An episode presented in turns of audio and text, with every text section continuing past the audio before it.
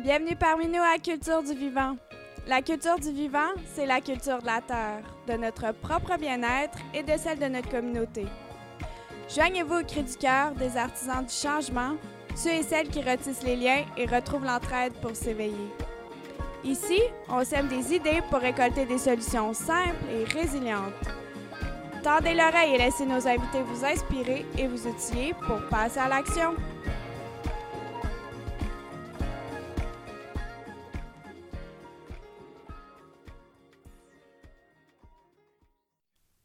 Salut tout le monde, bienvenue à un autre épisode de Culture du Vivant, épisode numéro 13. Donc aujourd'hui, euh, moi et Marie, on est très contents de discuter d'un sujet directement lié à l'agriculture, qui est l'alimentation. Donc on trouvait ça très important de discuter d'alimentation dans notre podcast, parce qu'on trouve que l'alimentation est un peu banalisée euh, de nos jours. On banalise beaucoup la seule chose qu'on fait trois fois par jour et 365 jours par année, qui est de manger et on banalise, on réalise pas un peu comment que ce qu'on consomme, la façon dont on consomme affecte directement notre qualité de vie. Donc aujourd'hui, on est très content de recevoir Camille Martin, qui est naturothérapeute, également praticienne en nutrithérapie et qui a fondé Nutrition Holistique. Donc Camille, elle aide les gens à reprendre un peu le, le dessus sur leur vie, à améliorer leur qualité de vie à l'aide de l'alimentation saine. Donc Camille, merci d'avoir accepté notre invitation.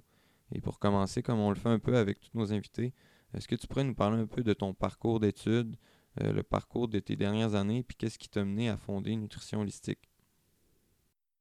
Oui, parfaitement. Ben, en fait, c'est vraiment cocasse. La vie m'a amené sur, euh, sur des chemins que j'aurais pas obligatoirement euh, cru possible, on pourrait dire. je viens d'un milieu qui est quand même axé beaucoup sur la santé au naturel. je viens d'une famille très très habituée à tout ce qui est au niveau de l'alimentation saine. J'ai été soignée à l'homéopathie étant petite. Euh, je suis née dans une famille végétarienne. Donc, on avait déjà comme une approche intéressante de ce côté-là, mais bon, je crois que comme beaucoup de gens, au fur et à mesure en grandissant, ben, il y a une certaine, euh, certaine volonté de trancher un peu aussi avec l'ambiance familiale qui a fait en sorte que naturellement, ben, je me suis un peu éloignée de toute cette base-là. Puis, à ce moment-là, j'ai euh, décidé d'étudier euh, dans le milieu de la santé. Donc, euh, je me suis mis à travailler pendant quelques années suite à mes études dans le milieu funéraire, en fait. Donc, j'appelle, je dis le milieu de la santé parce que souvent, c'est plus facile pour les gens de, faire le lien un peu avec ce que je fais aujourd'hui. Mais à la base, en fait, je suis partie faire mes études en tant que thanatologue à Montréal. Donc, j'ai fait des études, la technique de thanatologie, j'ai travaillé pendant un petit moment euh, dans le milieu. Puis, euh, je me suis vite rendu compte que c'était quelque chose qui ne coïncidait pas avec mes valeurs. Euh, je me suis vraiment retrouvée finalement à ne pas me ressentir pleinement accomplie dans ce que je faisais. Puis, naturellement, ben, j'ai décidé de, de, de, revenir vers une certaine base, vers une certaine quelque chose qui, qui coïncidait mieux un peu avec, avec mes valeurs et avec mon quotidien. Et de fil en aiguille, je me suis retrouvée, euh, sans même vraiment en prendre conscience, à travailler dans un magasin de produits naturels.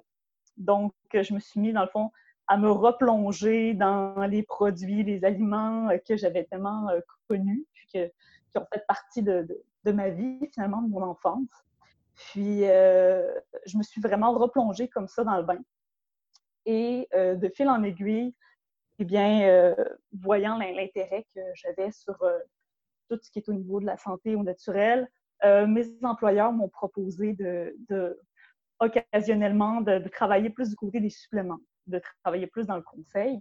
Puis, j'ai vraiment beaucoup apprécié, puis je trouvais ça plaisant de pouvoir, comme de cette façon-là, en fait, réutiliser mes connaissances en chimie, en pathologie, en anatomie, en psychologie, pour vraiment pouvoir épauler les gens. Euh, donc, au-delà, en plus de, ben, en fait, autant avec mon bagage antérieur qui venait de, ces études-là que j'avais faites dans, au niveau de la, santé, que euh, avec mon bagage, on pourrait dire de vie, mon bagage familial, puis vraiment quelque chose qui était très, très près de mes valeurs. Donc, c'était quelque chose d'important pour moi.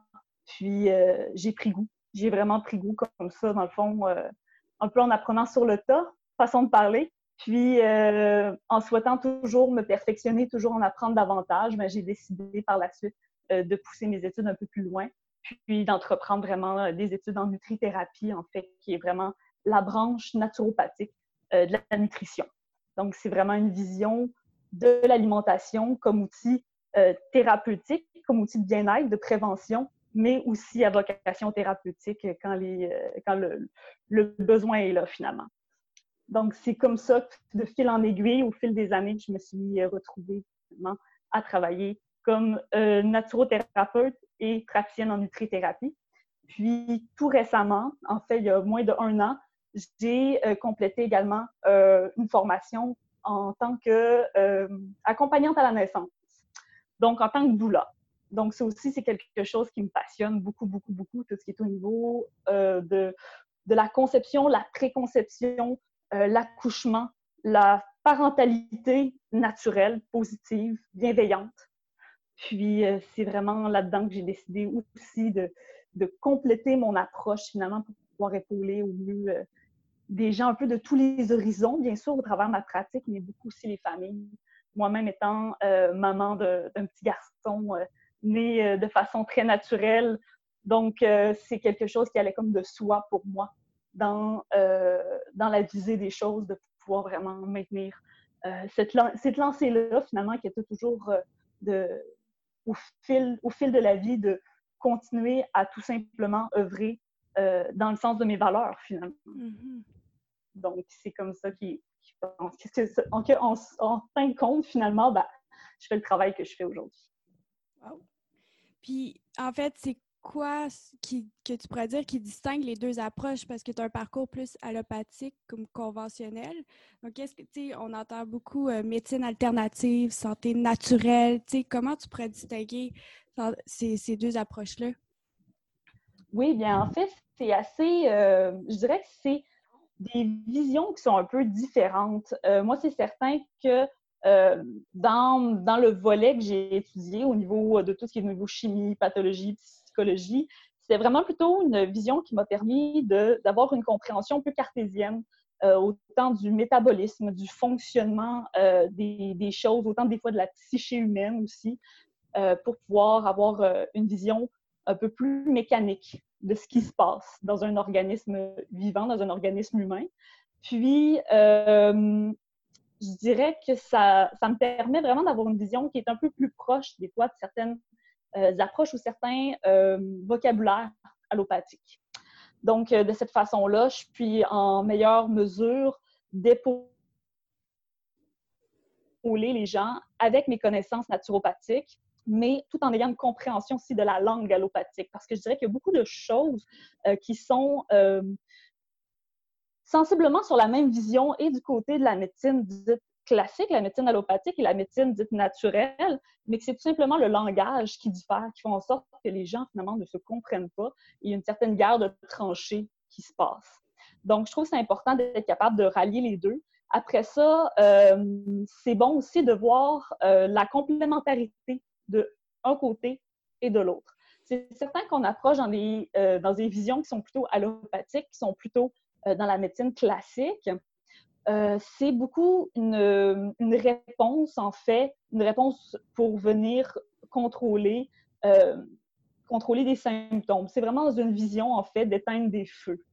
Euh, la médecine classique veut éliminer des symptômes qui incommodent les gens, veut faire en sorte, dans le fond, qu'on ait une sensation de bien-être le plus rapidement possible. Et c'est parfaitement judicieux, puis ça a parfaitement sa place quand on parle de situations très, très, très particulière. Admettons, je donne un exemple, mais quelqu'un qui, euh, qui, a un accident de la route ou quelqu'un qui a vraiment une problématique mécanique, euh, on est très heureux d'avoir la médecine allopathique classique avec sa vision justement très mécanique qui va être capable de venir activement euh, transformer la situation si on se retrouve avec quelqu'un qui a des fractures, quelqu'un qui, qui, a vraiment une problématique mécanique. Mais c'est certain que quand... Plus une situation d'urgence, en fait. Exact. Donc, on peut pouvoir éteindre des feux facilement de cette façon-là. Ça, c'est vraiment plaisant parce que la médecine allopathique a des réponses très, très efficaces et très rapides à donner dans ce sens-là. Par contre, quand on travaille uniquement qu'à éteindre des feux, ben, c'est certain qu'on peut se retrouver aussi à camoufler des symptômes, à camoufler des, euh, des états qui euh, auraient avantage à être plutôt travaillés en profondeur pour venir vraiment transformer puis améliorer l'ensemble de l'état de la personne. Ça, je pense que c'est vraiment la naturopathie et euh, la vision naturopathique qui a plutôt sa place de ce côté-là, qui œuvre finalement dans une vision préventive, mais dans une vision aussi thérapeutique, mais qui est plutôt euh, axée sur retrouver l'équilibre, retrouver la balance. On n'est pas juste, dans le fond, l'idée n'est pas à ce moment-là d'éteindre des feux ou de couper des symptômes, mais véritablement de venir rétablir un équilibre, de revenir donner de la conscience dans l'équilibre naturel du vivant.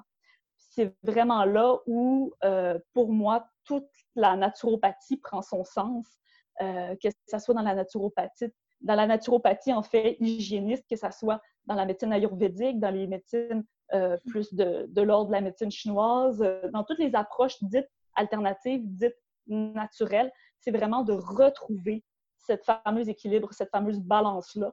Puis moi, bien dans ma pratique en nutrithérapie, vraiment dans la pratique par l'alimentation, c'est exactement euh, ce que je cherche à faire en fait. C'est vraiment de pouvoir donner les outils euh, aux gens pour qu'ils puissent par eux-mêmes prendre les rênes de leur santé, reprendre le plein pouvoir sur leur vie être en mesure de balancer efficacement et durablement leur existence en étant dans le respect puis la bienveillance de l'ensemble de leur organisme.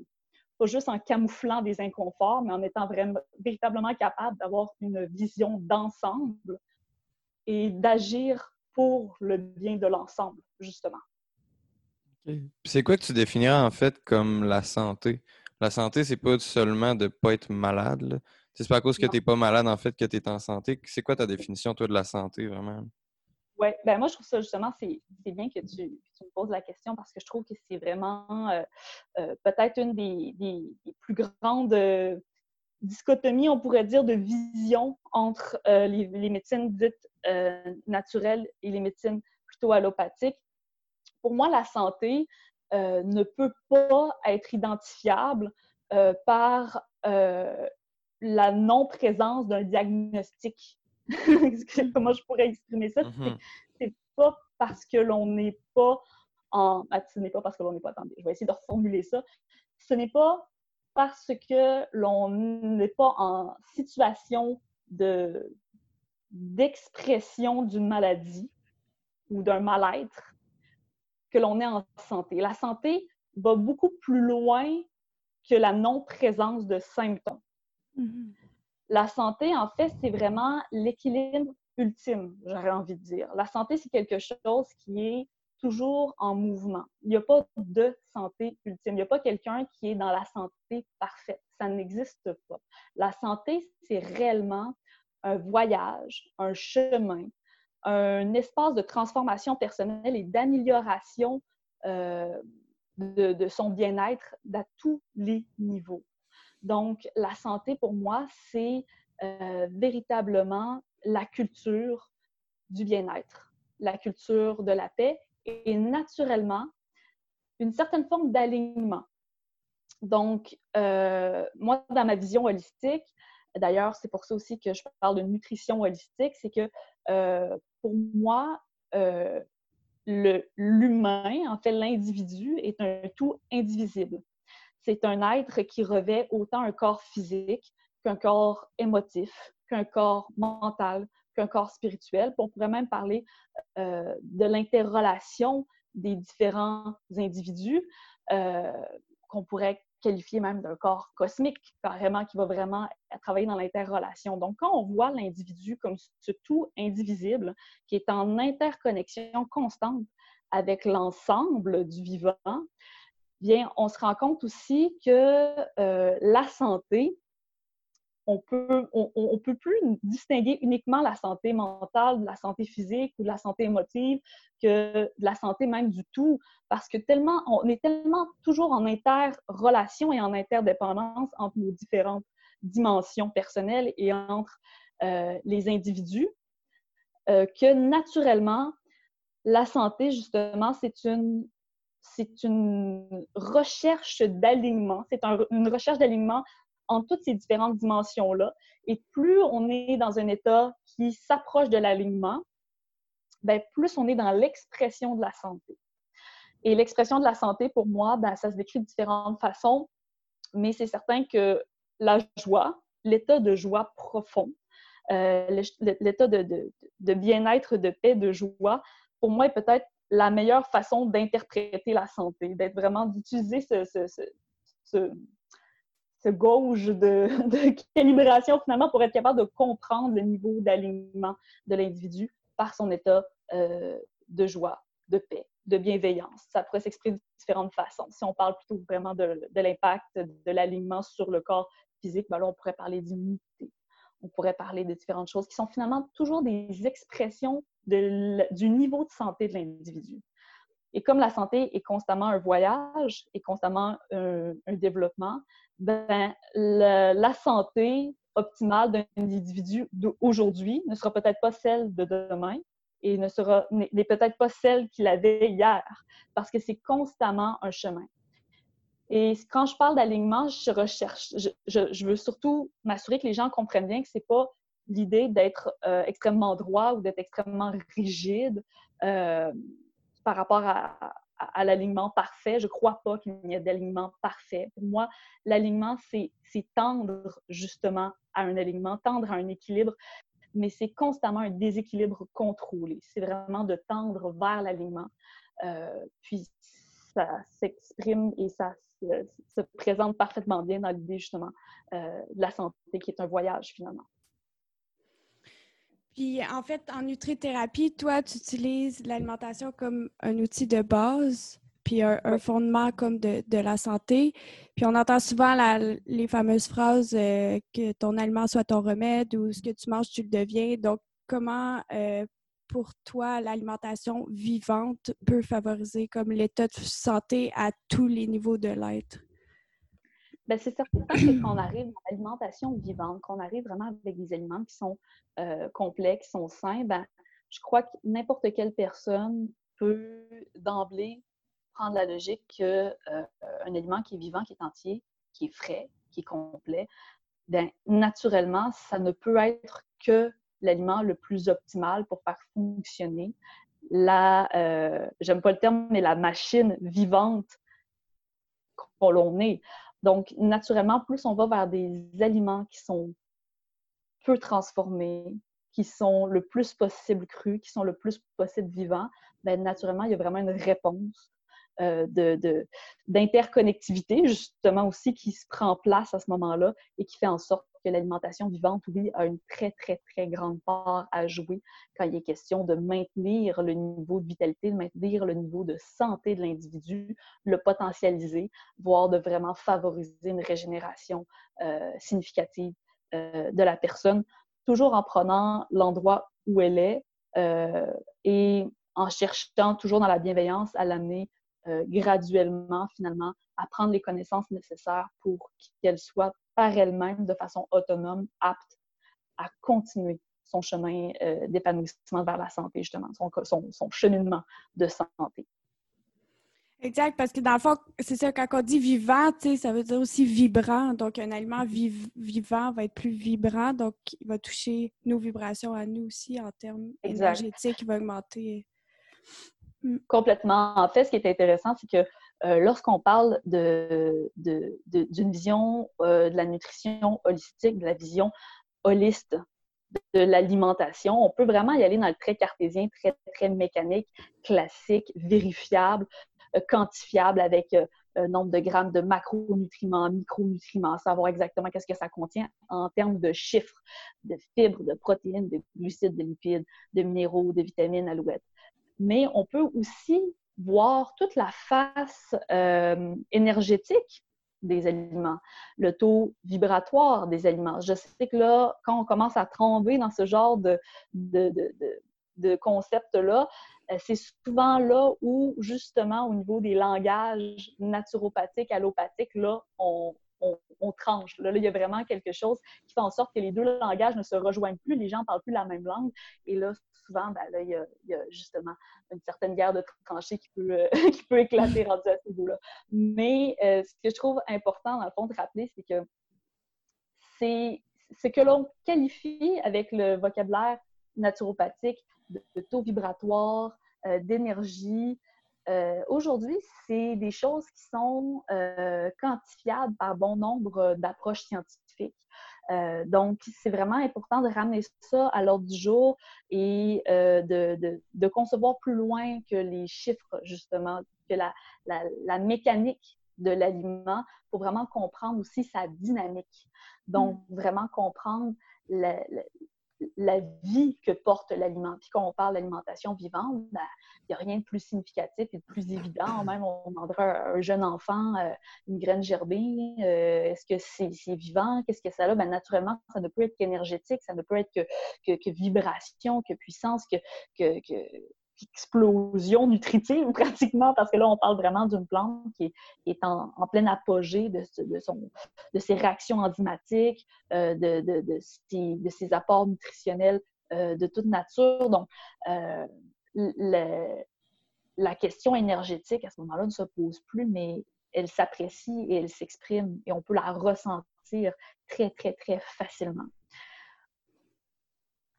Moi, je voulais savoir, Camille, euh, moi, ayant étudié en agriculture, euh, on ne se cachera pas, il y a beaucoup de produits phytosanitaires qui sont utilisés présentement, que ce soit sur nos fruits et légumes, nos grandes cultures. Donc, la majorité, si ce n'est pas 90% de ce qu'on va retrouver dans les épiceries, même ce qui est certifié biologique, les gens ne savent pas souvent, mais il y a des produits phytosanitaires qui sont autorisés dans le biologique. Euh, c'est sûr que tout ça a eu un impact sur notre santé dans les peut-être 50, 60, 70 dernières années.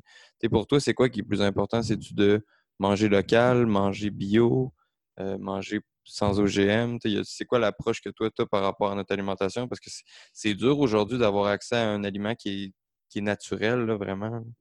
Complètement. Puis, je crois que la, vraie bonne réponse à tout ça, c'est que ça va vraiment être l'individu qui va euh, pouvoir euh, être la meilleure personne pour répondre à cette propre question-là pour elle-même présentement, c'est certain que oui, il y a des questions de, résidus, pesticides, herbicides, fongicides, alouettes qu'on peut retrouver sur des aliments, même dans. Euh, mais ce qui est important, c'est surtout d'aller le plus près possible de ce qui fait du sens pour le, fonctionnement du vivant. Donc, on, se ramène vraiment sur une base qui est, qui est, toute simple.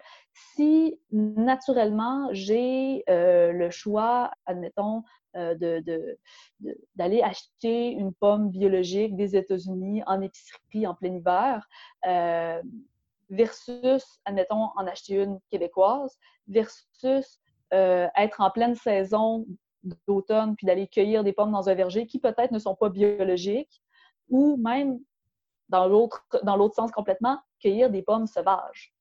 Ben là, à ce moment-là, toutes des bonnes, c'est toutes des, des, bonnes situations, c'est toutes des bonnes réponses, mais qui correspondent à la dynamique de la personne, puis la situation de la personne. Donc, pour moi, c'est très, très important d'y aller avec la situation de l'individu. C'est quoi ses revenus? Parce qu'on ne se le cachera pas, euh, si on décide d'aller dans l'alimentation biologique, euh, si on, décide d'aller dans une alimentation euh, qui, est peut-être à, l'année biologique, il ben, faut penser à avoir un certain budget dans ce sens-là aussi. Il faut avoir les priorités à mettre sur son budget dans ce sens-là aussi. Donc, c'est de voir la situation de l'individu. Est-ce qu'elle est en mesure de se déplacer pour aller chercher les aliments biologiques là où ils se trouvent? Mettons que c'est quelqu'un qui habite en ville ou c'est quelqu'un qui habite en campagne. Est-ce qu'elle a l'argent nécessaire justement pour se, nourrir en biologique? Est-ce que euh, ça fait du sens, le biologique, est là présentement pour elle? Je donne un bon exemple. Là, euh, des fois, on se retrouve, moi personnellement, c'est quelque chose que j'ai été confrontée de moins en moins, parce que je trouve qu'il y a vraiment une évolution incroyable du marché agroalimentaire, du marché des épiceries en général. Mais euh, pendant très longtemps, c'est encore le cas à beaucoup d'endroits, euh, pendant l'hiver, on se retrouve avec des choix de biologiques importés euh, qui sont d'une qualité on pourrait dire, euh, vivante, très, très, très, très altérée et qu'on se retrouve avec des légumes, des fruits qui ont été transportés sur des milliers de kilomètres, euh, qui ont été conservés, so-so et qui sont vendus à des prix exponentiels, dans des, qui ont été conservés dans des réfrigérateurs depuis très, très, très, très longtemps. Ben, si on achète une petite laitue iceberg californienne complètement flétrie, ben, la qualité énergétique, la qualité nutritionnelle même de ce légume-là dit biologique ne pourra jamais, mais jamais, jamais, jamais arriver à la cheville euh, d'une germination maison. Donc, c'est toujours important de, remettre en situation parce qu'il n'y a pas de réponse toute faite pour ce genre d'enjeu-là. Il n'y a pas de situation euh, toute faite il n'y a jamais de situation parfaite. C'est vraiment, vraiment, vraiment de remettre à l'échelle de l'individu, qu'est-ce qui se passe dans sa vie, qu'est-ce qui se passe dans son quotidien et qu'est-ce qu'elle peut faire pour être au mieux de, euh, de, ce qui est possible pour elle à ce moment-ci de sa vie.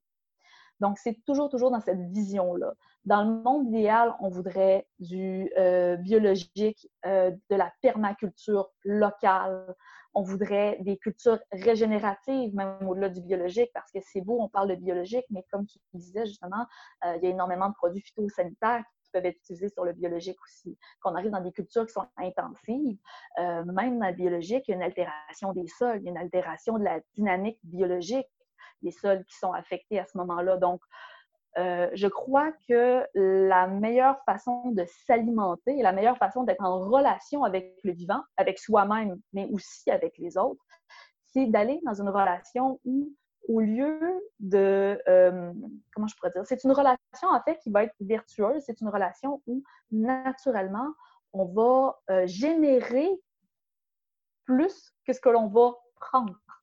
Mmh. Donc, si on est dans une dynamique comme ça, qui est une dynamique de, génération qualitative autour de nous et dans nos relations interpersonnelles et dans notre relation à notre alimentation et dans le choix de nos aliments, ben, je crois que ça, c'en est un bel alignement parce que naturellement, on va être obligé de répondre euh, à un état de bienveillance euh, pour l'ensemble de nos différents corps et de nos différentes dynamiques de vie.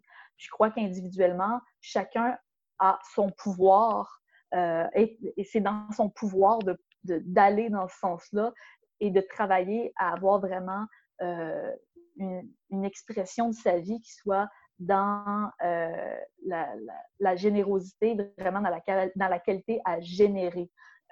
puis naturellement, ben, si on revient justement à l'alimentation pure, bien si on fait germer, si on fait des pousses, si on fait des fermentations, ben, on génère de la vie. Donc là, on a vraiment naturellement la source même dans son assiette. Et euh, comme on est constamment justement en interrelation avec tous nos corps, avec toutes nos dynamiques, bien naturellement, je crois que ça va avoir des, des impacts gigantesques sur l'ensemble de notre santé et sur l'ensemble euh, de la santé de tous nos corps, donc autant au niveau de la santé mentale qu'au niveau de la santé physique, de la santé, euh, euh, de la santé émotive, on pourrait dire la santé réflexive aussi, la santé au niveau des relations interpersonnelles. Exact. Donc, l'environnement aussi, puis l'état dans lequel tu te trouves quand tu manges joue un rôle extrêmement important sur aussi ta capacité à, assimiler ces nutriments-là. Puis, puis tu as beau manger euh, les graines germées, mais si tu es stressé, puis émotionnellement, ben ça va, ça passera pas, tu sais. Euh, fait que, ouais, c'est vraiment cette l'idée de, de, la relation que tu as avec la nourriture aussi. Exact. Euh, puis... toujours, toujours, aussi une relation comme ça. Ce qui se passe, c'est que tantôt on parlait justement au niveau de, la qualité, euh, la qualité vibratoire, on parlait des, taux vibratoires, etc., etc., mais euh, il y a une très grande partie des taux de, au niveau de la qualité de l'énergie que les aliments peuvent nous donner qui viennent aussi de, de nous. C'est la réflexion de ce que nous, on est disposé à offrir. Donc, c'est toujours dans cette qualité-là de génération énergétique, de génération euh, de vitalité, de joie, de paix. Mm. Puis en fait, c'est comme tu disais, euh, l'hiver, tu sais, cinq mois par année au Québec, ça peut être un peu plus euh, dur d'avoir accès à des aliments justement comme vivants, frais localement. Euh, est-ce qu'il y a des trucs que tu peux donner, des, types d'aliments ou des types de méthodes de conservation euh, que les gens peuvent essayer à la maison? Vraiment, ben ça tombe tout bien parce que c'est exactement un peu ce que je venais de, nommer avec la question des germinations, la question des jeunes pousses, la question des fermentations. Je crois que c'est vraiment là qu'on va chercher le plein potentiel nutritionnel des aliments quand on n'est pas en mesure de cueillir, manger dans l'immédiat. Euh, quand euh, la saison est de notre côté, que la disposition, euh, les, les, les comment je pourrais dire, notre euh, notre, fonctionnement au quotidien nous permet de cueillir et manger à partir de potagers ou parce qu'on a un, fermier, un fermier de famille qui est capable pour nous de nous fournir euh, d'aliments très, très, très frais, bien ça, c'est génial. Mais quand on arrive justement euh, durant l'hiver ou qu'on n'est pas dans des situations où c'est possible pour nous de, de, cultiver ou d'avoir accès à ces aliments-là, ben, c'est important de se rapprocher le plus possible de la même dynamique. Puis je crois que cette même dynamique-là euh, se retrouve justement lorsque l'on utilise euh, des techniques comme la germination, comme les jeunes pousses, comme les fermentations maison pour euh, aller vraiment ensemencer notre santé et notre alimentation finalement d'aliments vivants, d'aliments qui sont au paroxysme de, de, leur qualité nutritionnelle. Quand on parle de germination, pour les gens qui sont un petit peu moins familier avec ça, en fait, c'est tout simplement de faire germer des graines. Euh, c'est à la portée de tous. On n'a même pas besoin d'avoir une cuisine, on n'a même pas besoin d'avoir euh, un évier. On peut faire ça dans une chambre d'étudiant, on peut faire ça n'importe où, on peut faire ça dans un hôpital, on peut faire ça dans un CHSLD. Les, les graines germées, c'est possible et accessible pour tout le monde. Et c'est une façon géniale d'apporter des aliments frais, vivants, mais tellement vivants, en fait, qu'on n'a même pas à les cueillir parce qu'on on, les mange entiers avec l'ensemble et de la graine et de sa racine et de ses petites feuilles.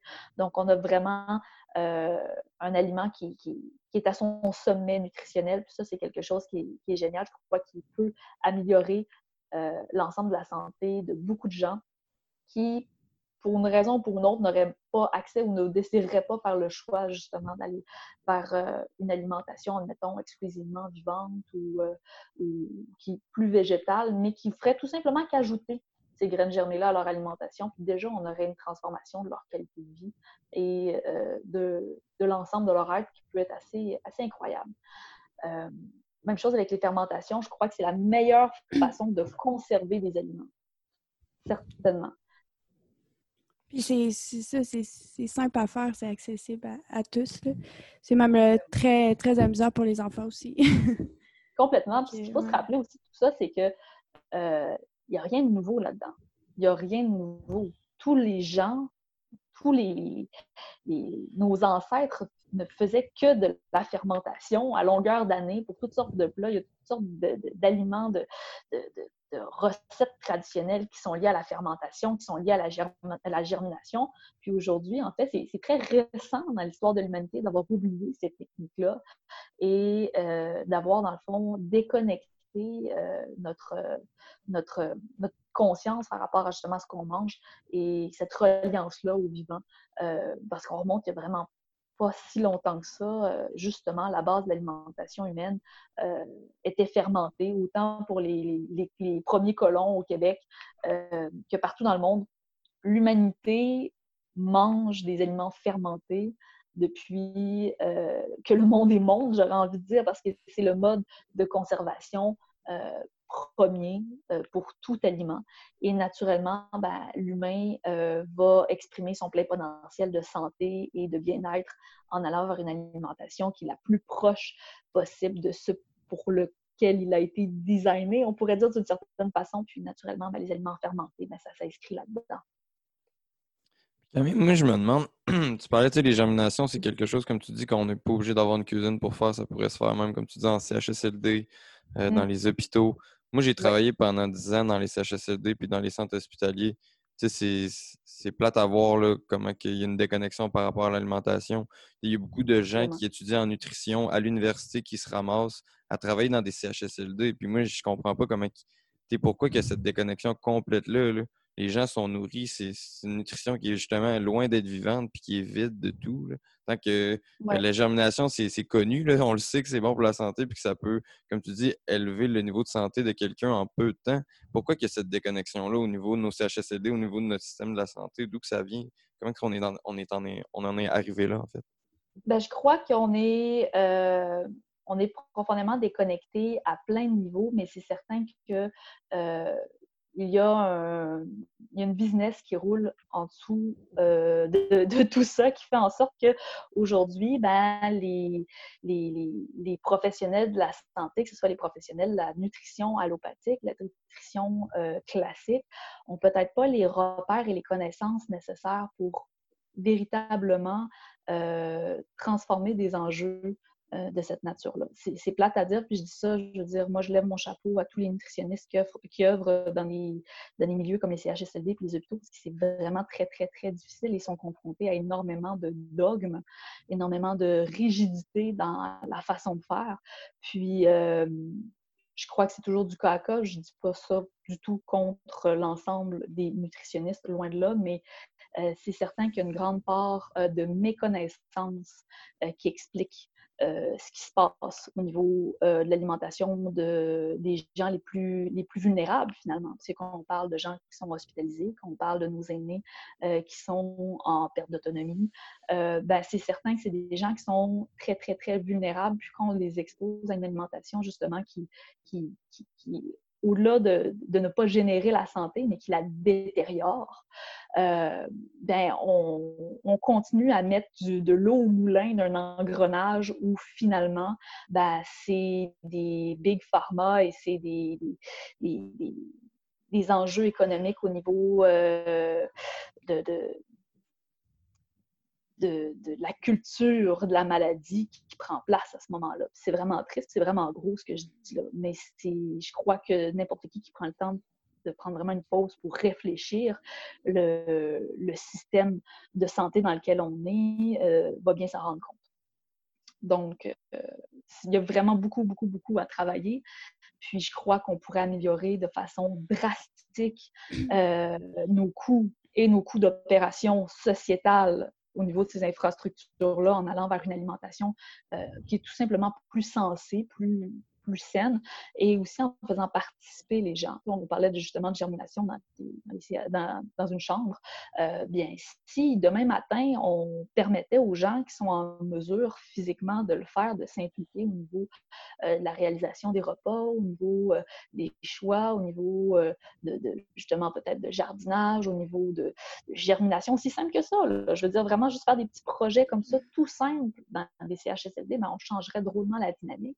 Puis on pourrait réellement ramener une, plus grande conscience, euh, un plus grand équilibre. Moi, je suis certaine qu'il y a énormément de gens qui retrouveraient le goût à la santé euh, juste par l'activité ou juste par le fait de voir devant eux l'expression de la santé, l'expression de la vie, justement par les germinations des jardins et autres.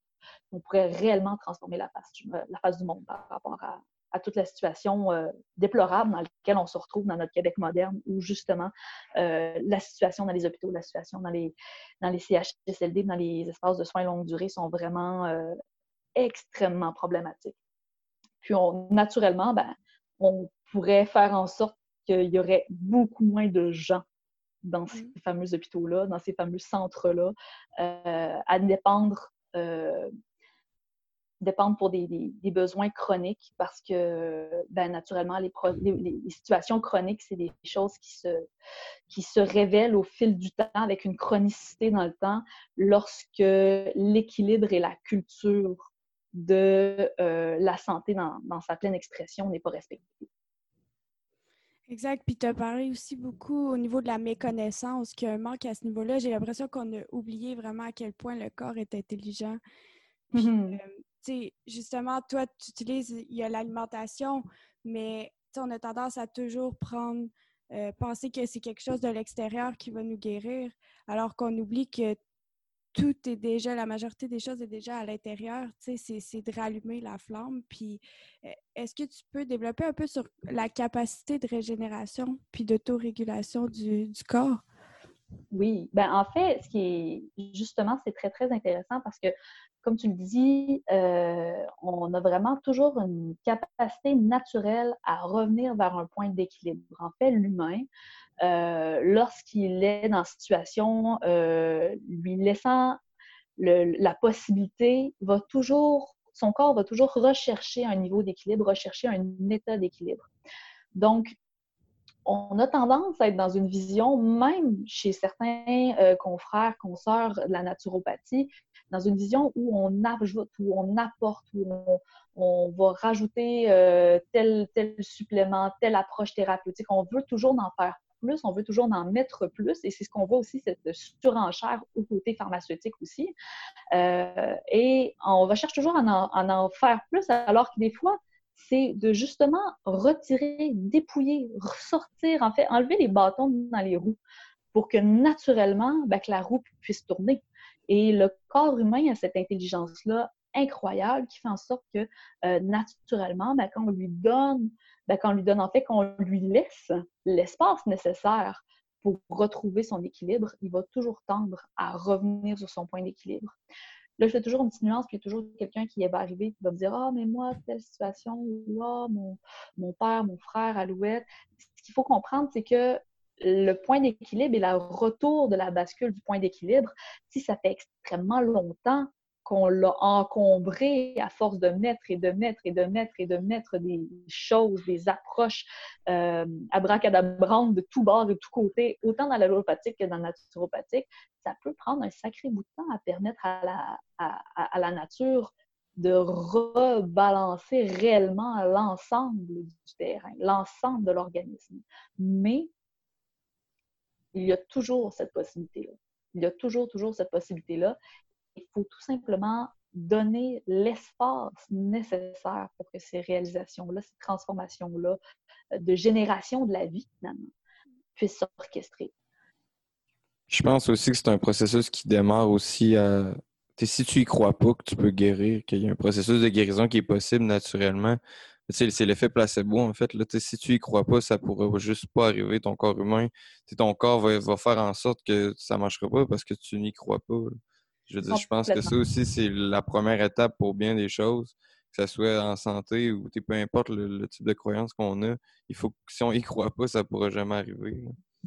Oui, c'est certain. Puis, ce qui est intéressant, c'est qu'aujourd'hui, en plus, avec euh, euh, énormément de recherches qui sont faites du côté des neurosciences et compagnie, c'est toutes des, des, expressions qui sont capables d'être euh, d'être aujourd'hui, justement, la capacité, euh, la, croyance sur son impact sur euh, le matériel, finalement, sur la matérialisation de, la psyché, on pourrait dire d'une certaine façon, maintenant est quantifiable et calculable par bon nombre d'approches scientifiques. Donc, c'est toutes des choses qui euh, naturellement prennent place. Puis quand on voit justement le tout comme cet individu indivisible là, qui est dans un corps physique, mais dans un corps mental, dans un corps émotif, dans un corps spirituel, bien naturellement, autant la question de la croyance, la question de la spiritualité, la question de l'état d'esprit euh, va impacter le corps physique et vice-versa. C'est complètement indissociable.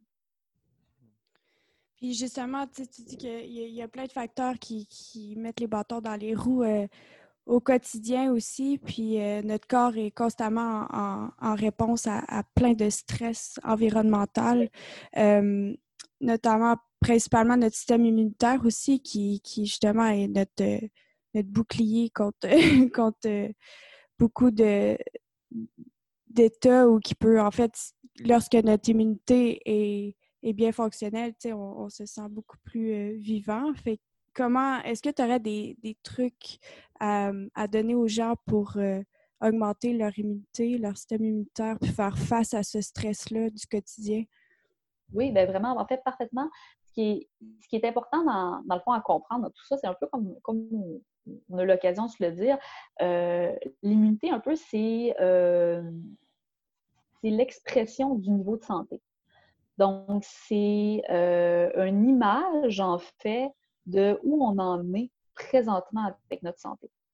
Donc, naturellement, ben, si on a une santé qui est extrêmement embourbée, qui est justement extrêmement surenchérie par toutes sortes d'approches thérapeutiques qui, qui, ne concorde pas avec une recherche d'équilibre de, la base, mais qui va vraiment être plutôt dans une vision où on va éteindre des symptômes, ben naturellement, il va y avoir un déséquilibre qui va se créer au niveau des capacités immunitaires. Puis là, on va se retrouver avec des gens qui disent avoir une faible immunité. Mais euh, l'immunité, dans le même sens, ben, si on va rechercher euh, à s'approcher de l'équilibre, à s'approcher d'un état où le corps peut revenir à son point d'équilibre, à son, son, point de bien-être, ben, l'immunité va être renforcée. Donc, si on regarde ça dans ce point-là, moi, j'aurais envie de vous, proposer, en fait, euh, tout simplement quatre points qui sont essentiels, qui sont vraiment euh, des, points de base, des points de fonctionnement humain de base, qui, sont euh, tout désignés, en fait, pour comprendre au niveau de l'immunité aussi, puis pouvoir changer, transformer efficacement notre immunité. Donc, ça ne se base pas que sur l'alimentation, parce qu'encore une fois, l'alimentation, c'est un des multiples volets de, de, notre dynamique humaine. Euh, mais quand on regarde euh, l'humain en tant que tel, qu'est-ce que fait l'enfant qui naît? La première chose qu'il fait à la naissance, c'est qu'il respire. Donc, le seul fait de bien respirer, bien, déjà, on est capable d'impacter positivement notre santé humaine par la respiration. Donc, tout simplement, c'est vraiment basique. la plupart des gens disent Ah, mais c'est tellement basique voyons, je ne ferai pas d'exercice respiratoire ou je ne veux pas me prendre le temps de me concentrer sur ma respiration. C'est trop simple. Mais justement, c'est tellement simple que les gens ne le font plus. Prendre le temps de respirer, d'être dans la conscience de sa respiration. Il y a énormément d'approches qui sont faites, euh, qui ont été étudiées, qui ont été euh, prouvées pour ceux qui ont besoin de chercher des dans une recherche scientifique. Il y a de la littérature sur les exercices respiratoires de part et d'autre. On peut parler de cohérence cardiaque, on peut parler de différentes techniques de pranayama euh, au niveau euh, des approches ayurvédiques, au niveau du yoga. Euh, on peut parler de techniques respiratoires taoïstes avec les qigong, avec le tai chi traditionnel. On peut parler de techniques respiratoires avec les, les, approches un peu plus modernes comme les approches Im-Wolf qui font leurs preuves et qui sont étudiées scientifiquement donc, tout simplement prendre le temps de respirer, quelle que soit l'approche ou la technique qui nous parle, si on est capable de prendre le temps en conscience de notre respiration, eh bien, là, c'est gagné sur toute la ligne au niveau de notre santé, déjà en partant. Donc, respirer, je dirais que euh, le plus simplement, c'est de penser à avoir au moins cinq minutes trois fois par jour où on prend un temps de pause, quelle que soit la technique euh, qu'on l'on choisit en termes d'approche respiratoire, mais tout simplement d'être de, prendre ces cinq minutes-là pour se poser et d'être conscient de sa respiration. Donc, ça, c'est comme une base. Ensuite de ça, l'enfant qui naît, après avoir respiré, il va généralement chercher le sein de sa mère. Il va se nourrir. Donc, de cette même façon-là, on a parlé de la respiration, là, il faut parler de la nutrition, il faut parler de la nourriture, de comment on va nourrir notre être, comment on va nourrir notre corps, euh, mais comment la nourriture, justement, prend place en termes de, euh, nourriture de l'ensemble de l'individu, du corps physique, mais aussi du corps mental, du corps émotif, du corps spirituel. Parce que la nourriture, c'est pas juste de la matière physique que l'on rentre dans une machine. La nourriture, c'est justement une question énergétique, une question de vitalité, une question d'état d'esprit, une question de qu'est-ce que l'on projette dans notre alimentation. Donc, ramener de la simplicité, des vrais aliments, sortir de l'ultra transformé pour se ramener vers des aliments qu'on est capable d'identifier à l'œil nu rapidement, simplement. Des aliments qu'éventuellement on pourrait faire pousser chez nous, justement par des techniques de germination, ou si on a un potager, ou si on est apte à faire de la cueillette sauvage. D'être capable d'identifier ce que l'on mange et d'aller vers des aliments, justement, qui sont simples et qui sont évidents et que notre œil humain est en mesure de voir. Et ça, encore une fois, ça a l'air tout simple. Mais qui peut réellement se vanter d'avoir une alimentation qu'il reconnaît et qu'il connaît et qu'il est capable de, fabriquer de A à Z? Mm. C'est extrêmement rare. C'est extrêmement rare. On n'est pas dans une société où c'est quelque chose de euh, positivement. Au contraire, on ne voit que des paquets emballés de produits transformés que l'on ne peut pas identifier à l'œil nu. Et même en lisant la liste des ingrédients, on peut avoir même de la difficulté à identifier qu'est-ce que c'est, même en lisant les ingrédients. Donc, on est vraiment, vraiment, vraiment loin de la conscience de l'aliment vivant, entier, et de toute l'énergie, de tout les, le potentiel nutritionnel et énergétique qui peut nous amener. Donc, de ramener plus d'aliments entiers, d'aliments visuellement reconnaissables dans notre vie, ben, déjà en partant, ça va faire une dynamique, un changement, une transformation dynamique incroyable. Je lisais, euh, ben, ça fait un petit bout de temps de ça, mais je lisais des, chiffres qui étaient un peu alarmants, euh, qui avaient été euh, calculés du côté de l'Europe, qui disaient que les aliments ultra transformés, donc là, on ne parle pas juste d'aliments légèrement transformés, mais ultra transformés, c'est qu'il y a, je, crois que c'est 3 à 5 produits qui sont issus de la chimie, qui sont issus vraiment des transformations en laboratoire. Donc, on n'est plus dans des, dans des aliments cuisinés ou des aliments qu'on a transformés physiquement par une opération mécanique, mais vraiment qu'on a transformé par une opération euh, de, chimie, dans le fond, une opération euh, de laboratoire, eh bien, ces aliments-là, les aliments ultra transformés, représentent le tiers de l'alimentation des familles. Le tiers de ce que les gens mangent, de ce que les gens ont dans leur panier d'épicerie. Donc, c'est vraiment, vraiment flagrant que même le choix d'un aliment que l'on pourrait, euh, que l'on pourrait croire, admettons, pas suffisamment peu, on pourrait dire, je dis ça, ça a l'air gros, mais souvent on a cette idée-là qu'il faut absolument que ce soit bio, il faut absolument que ce soit local, mais pour quelqu'un qui part d'une situation où son panier d'épicerie, c'est un tiers de produits ultra transformés, le simple fait d'avoir des aliments qu'il est capable de reconnaître avec ses yeux, même si c'est des petits légumes congelés dans un sac, ben c'est déjà une étape de fait. Mmh. Puis, comme le chemin de la santé, c'est une transformation et c'est justement un chemin, ben graduellement, d'aller de plus en plus vers des aliments qu'on est capable de reconnaître, qu'éventuellement on est capable de cultiver, on est capable d'avoir de plus en plus de contact, justement, de relation avec nos aliments, ben naturellement, il y a un état de conscience qui se crée, un état de compréhension qui se crée et de nos aliments, mais aussi dans notre relation à ce que l'on mange. Et là, encore une fois, ben, au niveau de la santé, c'est gagnant à tous les niveaux. Donc, on prend toujours la situation par rapport à notre situation, à où on en est. Ça ne sert à rien d'essayer de, sauter des étapes, d'aller trop loin, trop vite. Je crois que c'est important de prendre chaque individu, chaque personne là où elle est présentement et lui permettre, au fil de la vie, de justement dépouiller son quotidien de l'inutile pour lui permettre de revenir vers un état d'équilibre et de, de pas à pas venir favoriser justement le chemin de la santé. Pas la stagnation d'un état maladif, mais le chemin de la santé. On ne cherche pas juste à stabiliser des états, à éteindre des flux, on veut générer de la vie, on veut générer de la santé, puis on veut permettre à ce que cette, croissance-là, euh, cet état-là génératif, en fait, euh, soit, soit toujours exponentiel. Et quand on commence à générer, ben, ça devient exponentiel. Donc, reconnaître ce qu'on mange, être capable de voir des vrais aliments reconnaissables à l'œil, c'est ça, se nourrir aussi. C'est vraiment d'être capable de comprendre qu'est-ce qui nous nourrit.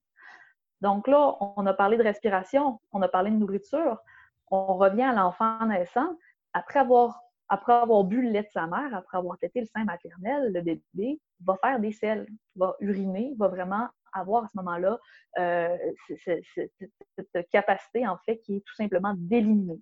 Donc, être capable d'éliminer, ça, je dirais que c'est la troisième fonction qui est essentielle à observer pour cultiver le bien-être et la santé.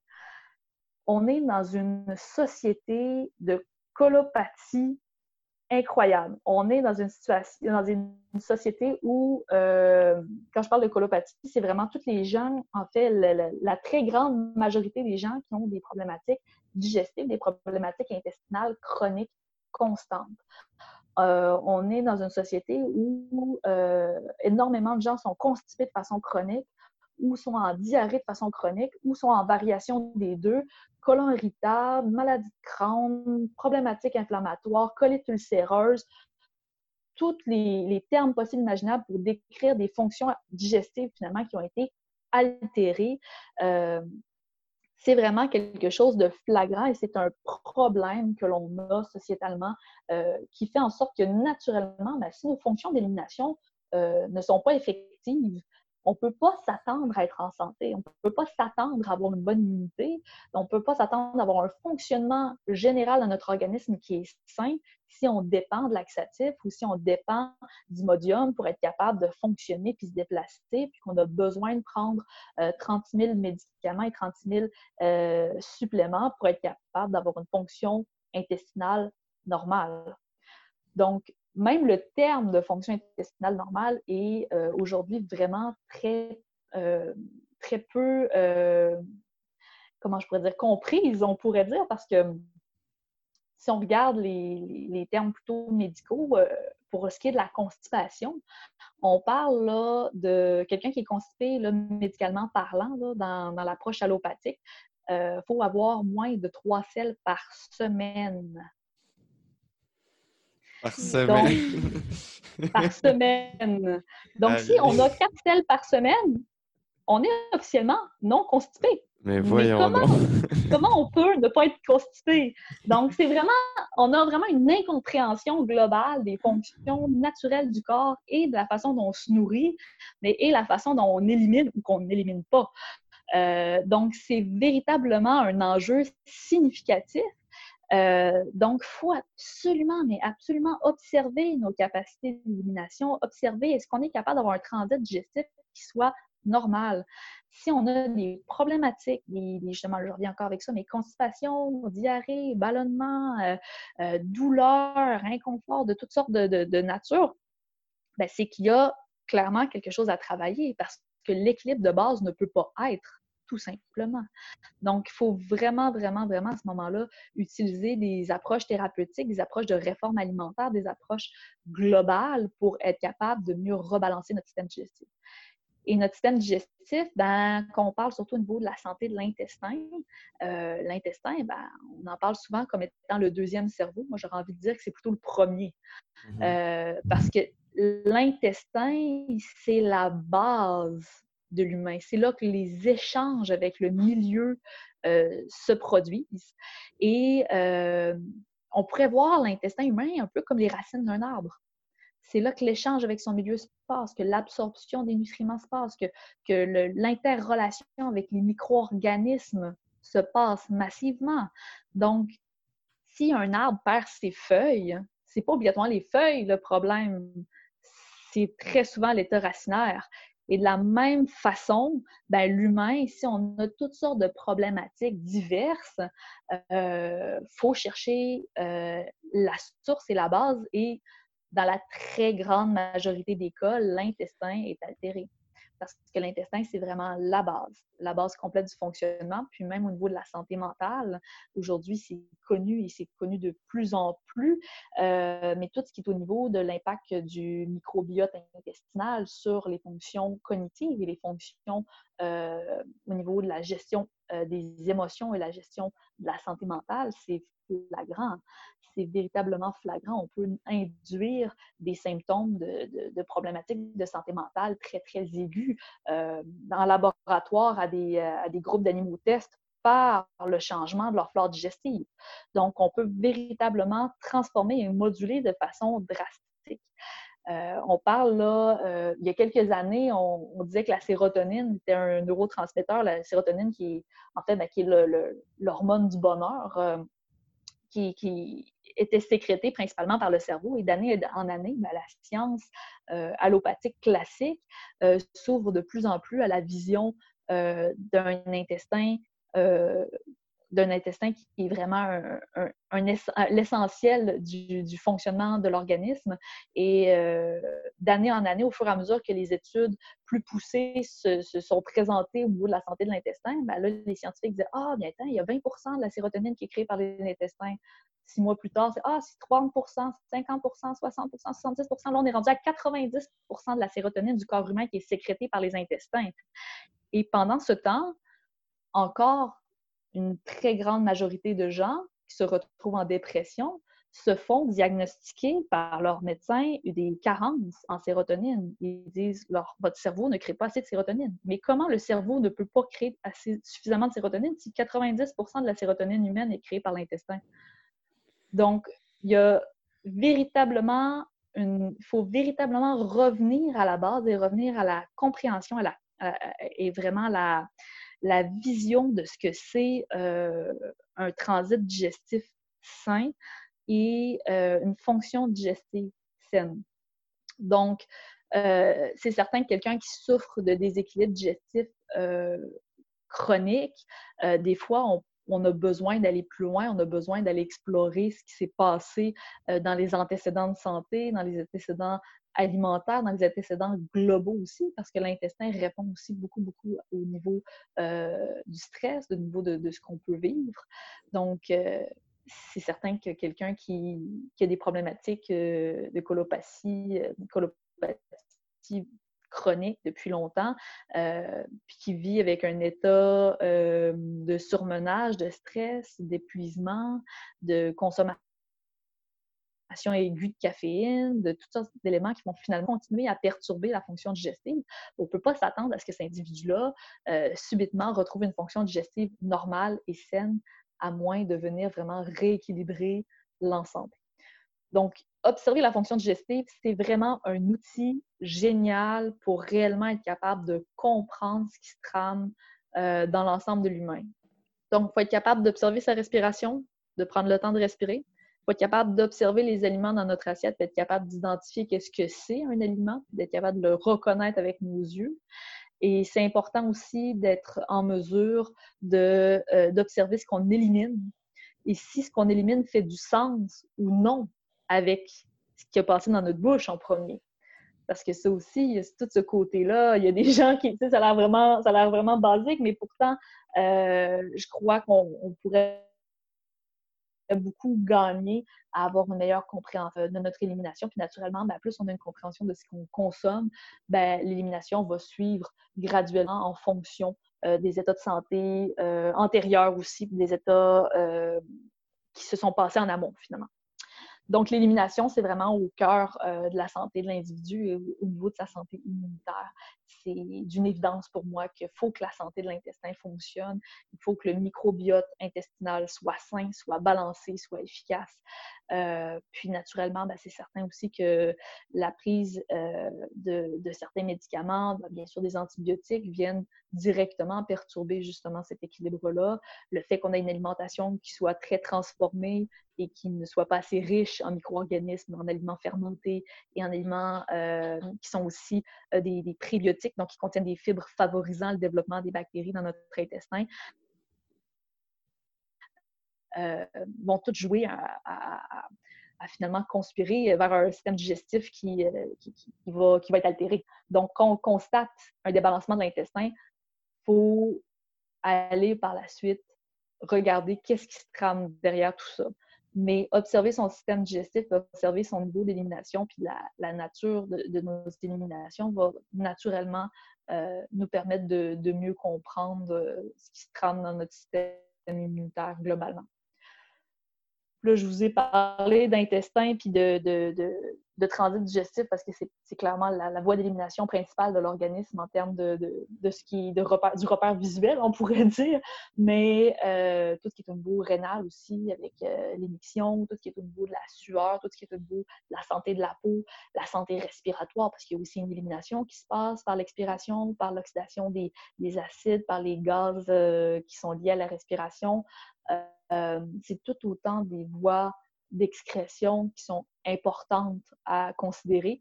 Mais admettons, pour rendre ça digeste, euh, gardons ça comme ça, vraiment pensons respiration, alimentation, élimination comme étant trois bases essentielles. Et euh, bon, on va revenir encore avec la question de l'enfant naissant, l'enfant qui euh, respire, l'enfant qui boit le lait maternel, l'enfant qui, qui, qui, va à la selle, et ensuite de ça, l'enfant dort, se repose, se prend le temps nécessaire pour ramener ses fonctions dans un état d'équilibre, dans un état cyclique naturel. Et là, on est encore une fois généralement un peu à côté de la plaque. Question repos, question rythme circadien, question qualité euh, du sommeil. Euh, je lisais dernièrement justement encore des, chiffres euh, assez accablants. Là. Pour le Canada, là, serait 25% des Canadiens qui, seraient, qui souffriraient d'insomnie. Une personne sur quatre qui dort pas. Donc, euh, si on n'est pas en mesure de se reposer, d'avoir des cycles de sommeil suffisants pour nos fonctions de notre organisme, comment on peut s'attendre à ce que notre système d'élimination fonctionne? Comment on peut s'attendre à être capable de respirer de façon calme et posée? Comment on peut s'attendre à être capable de, balancer l'ensemble de notre, de, notre biologie humaine, finalement, si on ne respecte pas ces besoins de base? -là? Donc, le repos, est vraiment un essentiel qui est peu ou pas respecté et qui pourtant a des impacts gigantesques sur la capacité immunitaire des gens et sur l'ensemble de leur santé. Ça, parce que ça devient un cercle vicieux, comme tu dis. Là, le, bon, ben, le sommeil va t'amener en fait à avoir des manques que tu vas peut-être combler avec une mauvaise nutrition, qui vont t'amener à avoir des problèmes d'excrétion. Donc tout ça vient un cycle qui est justement un cercle vicieux, littéralement. Exact, exact. Fait que c'est vraiment de trouver les outils, dans le fond, pour renverser ce cercle vicieux-là en cercle vertueux, puis plutôt d'aller dans un, dans un état où la santé va être cultivée, va être mise de l'avant, puis ben, le plaisir croît avec l'usage, ça devient justement un cercle vertueux et naturellement, on a toujours envie de hmm. s'enfoncer plus loin sur ce chemin de, santé.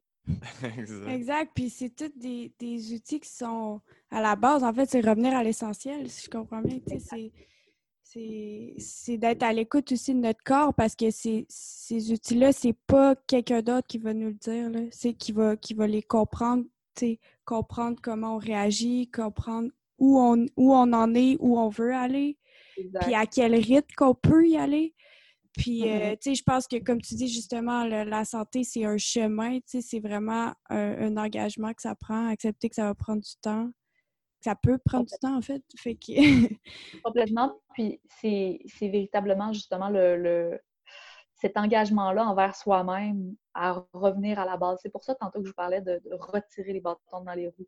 On n'a pas besoin de surenchérir encore avec quelque chose de plus. En général, si on dépouille pour revenir à l'essentiel, ben la santé ça va avoir tendance à s'orchestrer positivement. Donc, c'est vraiment, vraiment un outil euh, d'une simplicité désarmante, mais qui a des impacts à tous les niveaux. Et respecter ses besoins de base, c'est vraiment la base de la base, c'est un peu les fondations euh, de la santé. Euh, puis c'est certain, ben, comme les quatre besoins principaux reposent sur la respiration, la qualité de notre respiration, euh, sur la qualité de notre nutrition, sur la qualité de nos éliminations, donc du fonctionnement de notre métabolisme et sur la qualité de notre repos. Euh, ben, quand on a ce, mariage-là, cette compréhension-là de ces sphères-là, euh, ben, on, peut vraiment réguler et rebalancer positivement la santé des individus. Puis ces, ces quatre points-là, ce que je trouve intéressant, c'est que c'est des points qui sont accessibles pour tout le monde. Il n'y a personne qui n'a pas les moyens, euh, soit de connaissances financiers ou d'organisation pour améliorer ces quatre points-là. Dans la mesure individuelle de chaque personne, tout le monde peut prendre action maintenant sur ces points-là, puis transformer positivement l'ensemble de leur vie. Donc, on parle d'immunité, on parle de santé mentale, on parle de santé relationnelle, on parle de, de beauté physique, on parle de tout, tout, tout, tout, tout va s'inscrire dans ce respect-là du vivant et de notre organisme vivant. Puis moi, ce que je trouve fun aussi, c'est qu'il y a vraiment une analogie à faire avec la santé humaine et la santé de nos sols, la santé de notre environnement. Tu, tu parlais du microbiome de notre qui est en fait le, les racines, qui est le sol c'est les racines de l'être humain, c'est le microbiome, mais c'est la même chose avec les sols là, c'est de quoi, moi, quand j'étais à l'université, qu'on ne parlait pas, qu'on a comme oublié la vie dans nos sols qui régule tout, en fait. Une vie qu'il faut nourrir avec la matière organique pour que les plantes soient capables de se défendre. L'analogie, elle, est directe entre l'humain et le sol, les plantes. Complètement. C'est toujours, toujours la même réflexion. Quand on se ramène sur la conscience de la qualité du vivant, quel que soit le vivant constaté, c'est sensiblement toujours les mêmes, euh, les mêmes réactions, les mêmes interrelations qu'on va retrouver. Donc, on regarde euh, le fonctionnement d'une cellule, d'un tissu humain, ou qu'on regarde justement la qualité d'un sol, l'état d'une forêt, l'état de la planète entière, comme étant un individu vivant, c'est toujours la même régulation. C'est constamment la même chose. Puis, c'est quelque chose qu'on a cherché à, euh, comment on pourrait dire, qu'on a cherché à, discréditer finalement cette, euh, cette compréhension-là du tout. Mais quand on regarde les techniques maraîchères ancestrales, quand on pense à la permaculture, quand on pense, ce n'est que d'observer la nature et de répondre à ces, règles et répondre à son, sa logique finalement.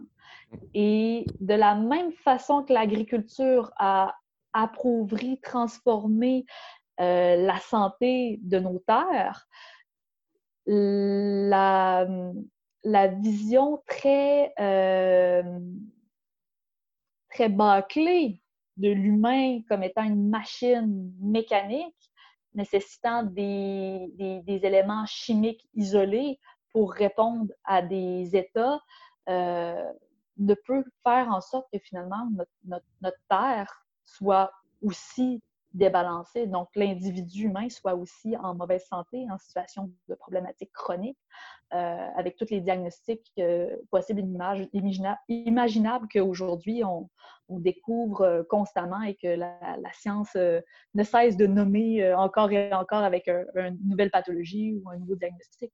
Finalement, c'est toujours un déséquilibre constant et acharné. On s'acharne à à, consolider le déséquilibre. Alors que si on retire les bâtons, naturellement, on va tendre à s'aligner et retourner sur l'équilibre. Quand on, va réapprendre à se, respecter soi-même, c'est là qu'on va réapprendre à respecter la terre qui nous nourrit, euh, puis tous les autres règnes qu'on côtoie, en fait. Exactement. tout est un.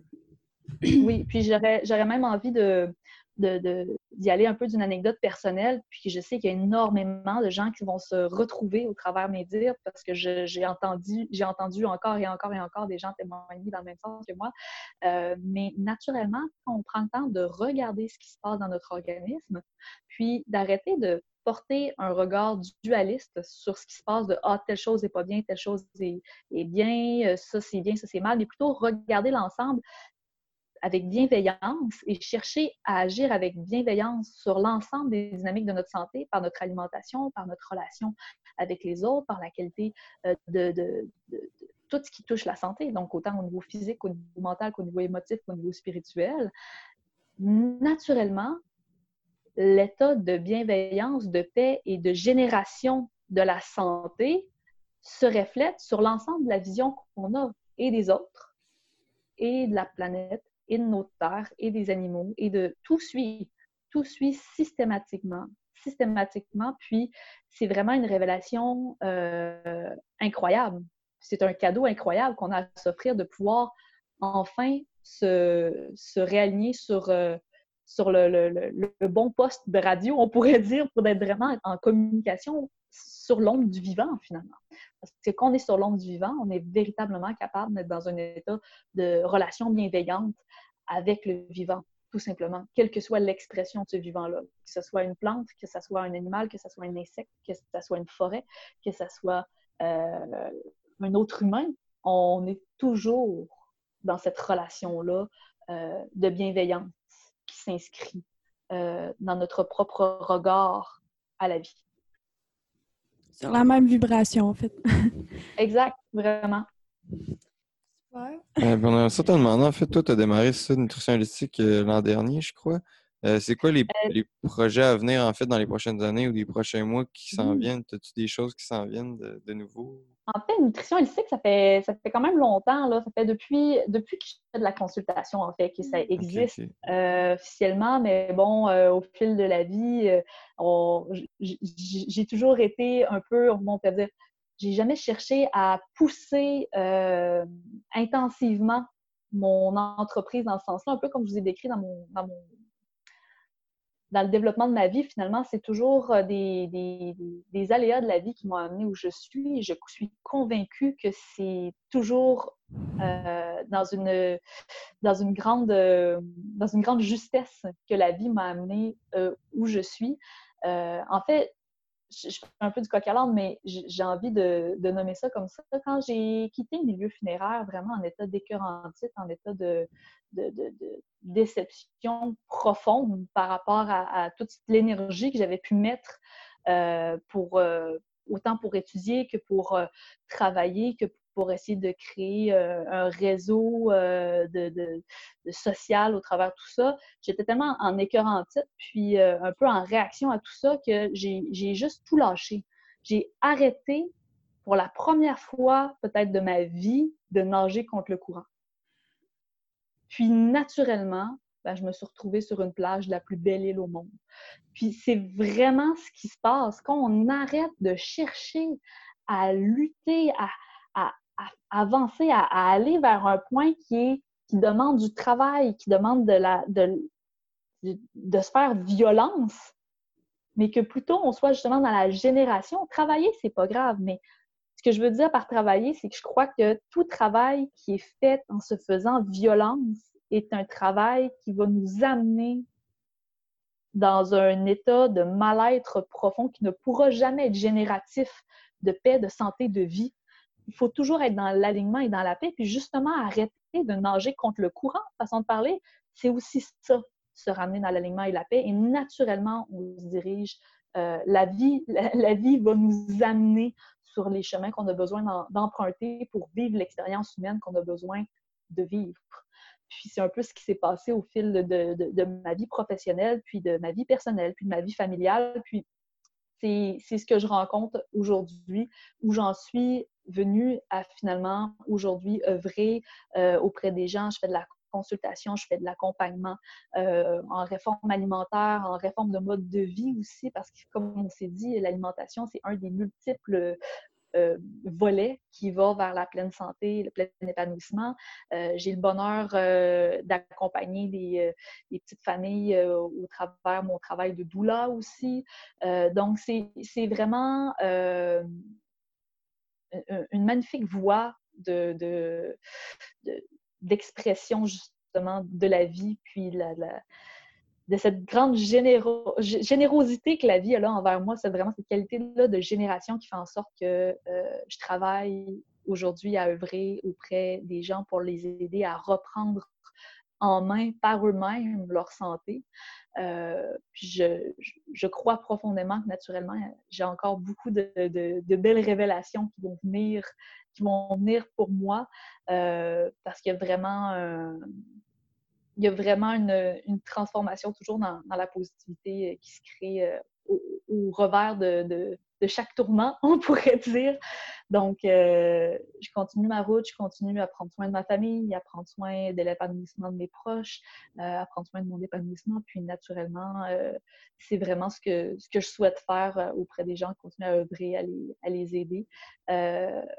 Je, commence à entrevoir de, nouvelles formes sous lesquelles ça pourrait prendre place éventuellement, peut-être offrir des, des espaces de retraite euh, pour permettre aux gens de, reprendre contact justement avec, euh, avec euh, leur essence, avec leur dans la compréhension de la, physiologie, la compréhension de l'alimentation, la compréhension de revenir justement dans cette essence-là, dans cette conscience-là du vivant et de la santé, bien sûr, ben, par l'alimentation, ça reste toujours mon, mon dada principal, on pourrait dire, mais euh, dans une vision très, très holistique de la chose. Donc, euh, pour permettre justement aux gens toujours de, les accompagner à, ce qu'ils s'accompagnent eux-mêmes au mieux. Toujours, toujours. Mm. Faire tourner la roue à nouveau. Exact. Ben, euh, merci beaucoup, Camille, en fait, d'avoir été avec nous puis d'avoir euh, ouvert ton livre de, de connaissances, d'expérience puis de, de transparence. Euh, c'est vraiment apprécié. Fait que si les gens aussi veulent interagir avec toi ou participer peut-être à tes ateliers, c'est par Facebook? Oui, c'est principalement par Facebook, que ça se passe. C'est certain que les gens peuvent me contacter aussi par courriel, par téléphone pour les gens qui ne font pas tout simplement affaire avec la plateforme Facebook. Mais sinon, euh, sur ma page professionnelle Nutrition Holistique, euh, je publie régulièrement des articles divers euh, j'ai aussi une infolettre mensuelle, donc des gens qui seraient intéressés euh, à recevoir un infolettre directement dans leur boîte courriel. Ça peut être une façon intéressante aussi de se tenir à jour des, nouveautés, des transformations dans ma pratique, euh, puis de tout ce qui est atelier, conférences, vraiment différents espaces, peut-être éventuellement justement retraite aussi, pour pouvoir continuer à bonifier nos connaissances, puis donner des espaces de partage aussi, des espaces où les mmh gens peuvent prendre le temps de, de, de, de, connecter, puis de partager ensemble pour créer justement cet espace-là de, de, communauté, puis cet espace-là de, génération de bienveillance et cette stimulation-là qui nous amène naturellement à toujours rechercher le, bien-être et la santé au, travers, au travers tout, finalement, de notre assiette à nos relations sociales. Yes, ben, un, gros merci à toi pour vrai. Je pense que nos auditeurs vont vraiment être contents. Tu as donné beaucoup d'astuces au quotidien sur comment justement cultiver vivant parce que nous, c'est ça qu'on veut aussi faire, c'est cultiver le vivant. Donc, un gros merci à toi d'avoir pris le temps. C'est très apprécié. Génial. Merci beaucoup.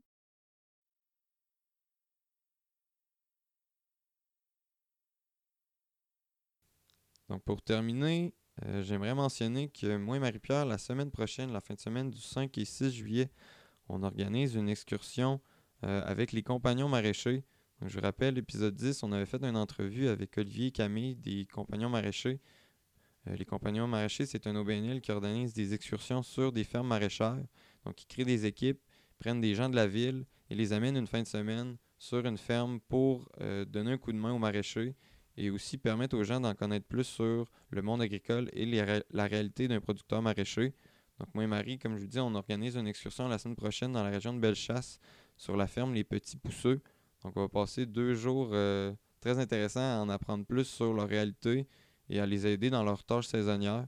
Donc je vous invite à aller sur notre page Facebook et aussi à aller sur la page Facebook des compagnons maraîchers pour remplir le formulaire si ça vous intéresse de venir passer une fin de semaine avec nous. Ça va nous faire plaisir euh, de vous recevoir et de travailler avec vous. Je pense que c'est une super belle expérience pour, euh, pour n'importe qui, en fait. Ça nous ramène un peu à terre sur qu'est-ce que c'est faire pousser des légumes et la, la tâche, les tâches que ça représente.